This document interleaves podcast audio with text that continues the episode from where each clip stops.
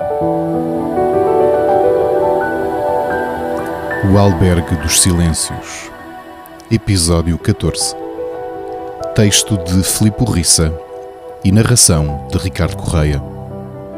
Os jogos intitulados de Souls-like são, no fundo, como os roguelike. Se um retirar as melhores lições de game design de Rogue, os títulos denominados de Souls-like vão se inspirar nos ensinamentos de Hidetaka Miyazaki, ou seja, nos videojogos da série Dark Souls, sem esquecermos as grandes obras igualmente respeitadas como Bloodborne e Sekiro. Se por um lado quem procura inspirar-se em Rogue para criar masmorras com vários elementos que são periodicamente modificados, conforme a aleatoriedade a que estão sujeitos, por outro lado quem vai beber inspiração à fonte da trilogia Dark Souls tem como ambição entregar um bom e justo desafio a quem joga. Não sou apreciador de passar pelo tormento que é passar um jogo de From Software, não tenho energia nem paciência para tal, mas louvo quem as tenha. Sinceramente, acho que a produtora nipónica tem feito um labor exímio na elaboração dos seus jogos. Armored Core 6 Fires of Rubicon, que não se insere no canon mecânico dos jogos Souls, é um excelente exemplo deste facto. Portanto, não me admira que hajam produtores independentes que queiram replicar a experiência Dark Souls, prestando-lhe a devida homenagem. O que precisamos no mercado são de bons jogos, e se é a série da From Software, a nova musa que agora pousa para os artistas da programação e do game design, fico feliz para ver estes resultados na cena indie, tal como os três títulos que vos trago hoje. Being and Becoming, do estúdio Itch This, dos Estados Unidos da América, com data de lançamento ainda não definida e previsto para PC. Por vezes encontro jogos que passaram recentemente no Kickstarter, outras, como este Being and Becoming, ainda estão em preparação do lançamento da campanha na popular plataforma de angariação de fundos. Mesmo ainda a tentarem arranjar financiamento, este jogo norte-americano já impressionou pelo que já mostrou nas redes sociais. Além do aspecto incrível, pensei que só seria um Metroidvania, quando na verdade ainda tem alguns elementos dos Souls-like. Terá inimigos que só voltam à vida depois da personagem que controlam morrer ou após salvarem o jogo. Em dificuldades mais elevadas, até os bosses regressam dos mortos. No fundo, é o que já se espera de jogos deste género. Uma das características que está a ser bem preparado é o combate. Nós temos um sistema de combinações de golpes único, onde podem usar quatro armas diferentes e onde cada uma está associada a um botão diferente do comando, diz-nos Anthony Fisher, responsável da equipa de produção e criador desta obra. Uma das características mais interessantes são os bosses, não o seu combate, mas a sua personalidade e comportamento. Os bosses de cada área interagem direta e indiretamente com o jogador.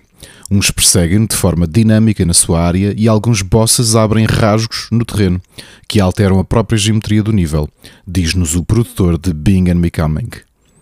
O que não faltarão são motivos de interesse para estarmos atentos ao lançamento desta obra, que infelizmente não será tão cedo quanto desejamos. Mandragora, do Primal Game Studio da Hungria, previsto para 2024 para PC, PS5, Xbox Series e Nintendo Switch. Se uma produtora consegue financiamento através do Kickstarter em 2022, angariando 276 mil dólares, fundos monetários adicionais da Epic Games com o programa Epic Mega Grants e ter o seu jogo escolhido a dedo por Jeff Keighley para ser transmitido na sua apresentação para a Gamescom, é porque o seu trabalho está a ser bem feito. Apesar de não estar afastado de algumas menções em publicações internacionais de videojogos mais conhecidas, Mandragora não é um Souls-like que goza do mesmo diatismo e entusiasmo que a obra da Ska Studios, Salt and Sanctuary, teve quando foi anunciada.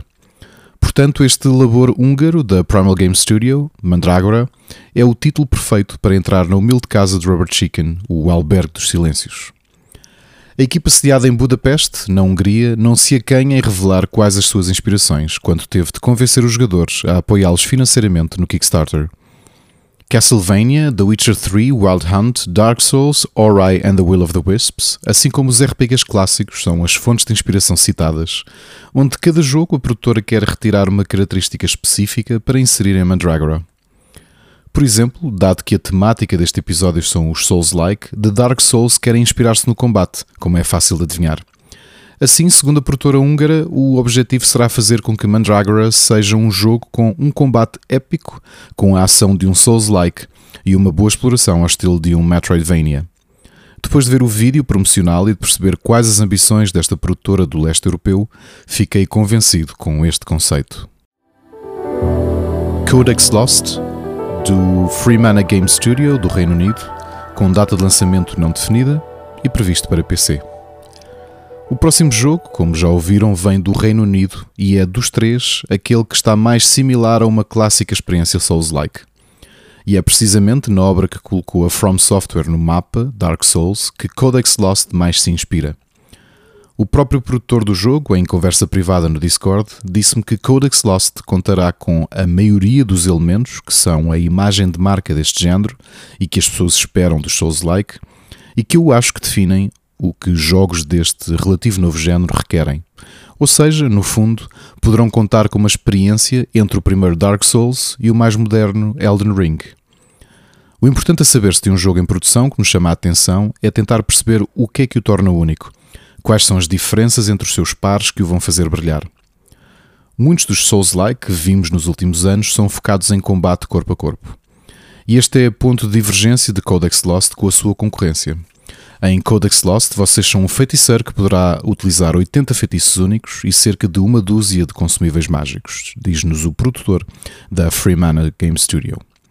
O ciclo de jogabilidade situa-se nestes feitiços que são desbloqueados através do crafting, um aspecto que vai fazer com que o jogador tenha interesse em explorar todos os recantos do mundo para recolher materiais e ficar a conhecer a sua rica narrativa. Continuou desta forma o produtor de Codex Lost. Numa última nota, ainda convém referir que os jogadores não precisam de se preocupar a jogar de uma só forma, dado que são um feiticeiro, porque não só faltarão itens e equipamento que vão diversificar a maneira de jogarem. Ora, aqui estão bons argumentos para entrar ou dar uma oportunidade aos shows like.